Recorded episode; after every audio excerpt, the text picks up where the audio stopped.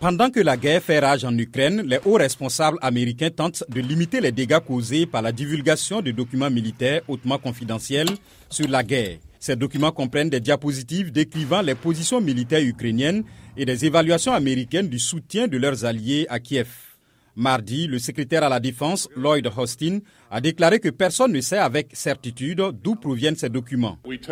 Nous prenons cette affaire très au sérieux et nous continuerons à enquêter et à retourner chaque pierre jusqu'à ce que nous trouvions la source et l'étendue du problème.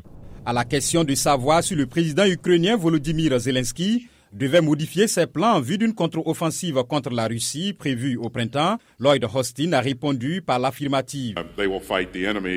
Ils combattront l'ennemi et ne seront pas guidés par un plan spécifique. Ils ont un excellent plan de départ, mais seul le président Zelensky et ses dirigeants en connaissent tous les détails. Le secrétaire d'État américain Anthony Blinken a été interrogé sur les dommages que les fuites pourraient causer à la confiance des alliés des États-Unis dans le partage des renseignements à l'avenir.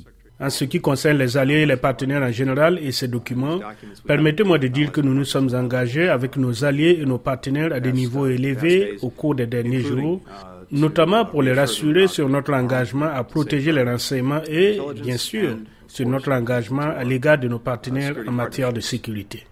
L'une des fuites les plus préjudiciables concerne les États-Unis et leurs alliés, la Corée du Sud. Ben Hodge, ancien commandant de l'armée américaine en Europe, a expliqué le document à la VOA via Skype.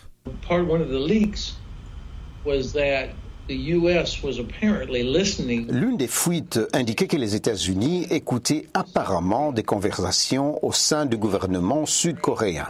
Ils essayaient de comprendre si la Corée du Sud allait finalement accepter de nous vendre des munitions que nous pourrions soit donner directement à l'Ukraine, soit utiliser pour remplacer ce que nous avons donné à l'Ukraine. Dans ce cas précis, je pense que nous écoutions le gouvernement sud-coréen pour essayer de comprendre ce qu'il pensait.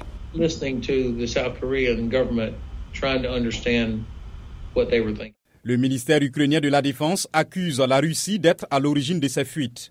Les experts du renseignement affirment que le document contenant le nombre de victimes a été modifié pour réduire de plus de moitié le nombre de soldats russes tués avant d'être diffusé sur des chaînes Telegram pro-russes.